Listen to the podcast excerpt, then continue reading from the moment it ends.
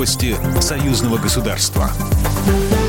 Здравствуйте, в студии Екатерина Шевцова. Белорусский президент Александр Лукашенко сообщил, что договорился с российским лидером Владимиром Путиным о встрече в Москве ориентировочно 22 апреля этого года. Об этом глава Беларуси сообщил в ходе встречи с главой российского правительства Михаилом Мишустиным сегодня, 16 апреля, в пятницу. Это первое такое мероприятие. Вчера мы с Владимиром Путиным договорились о нашем графике работы по множеству вопросов. Где-то в конце апреля этого года, ориентировочно 22 апреля, мы проведем встречу в российской столице. Это будет такая серьезная встреча по обсуждению различных проблем, передает слова Александра Лукашенко, агентство «Белта».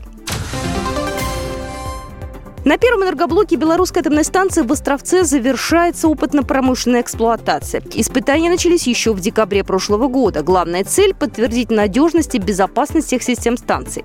Оборудование проверяли на разных уровнях мощности реакторной установки, а сам энергоблок планово несколько раз отключали от сети. Следующим этапом станет коммерческое использование БелАЭС. Более подробно об итогах испытаний Леонид Дедуль, первый заместитель начальника Госатомнадзора Беларуси.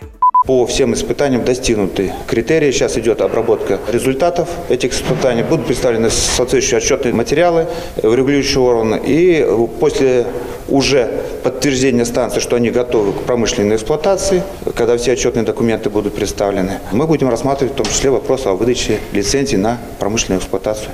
В Беларуси также выбирают площадку для строительства хранилища отходов с БелАЭС. Отработавшие тепловыделяющие сборки будут находиться в специальном бассейне выдержки, расположенном на станции 10 лет.